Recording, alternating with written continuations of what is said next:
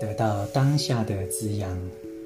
在日常活动中，我们总是急急忙忙地不断赶场，有空档时也没休息，而是规划未来的事情要怎么完成。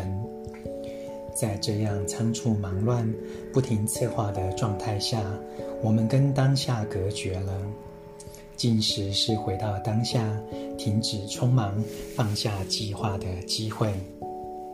成都一行禅师怎么吃？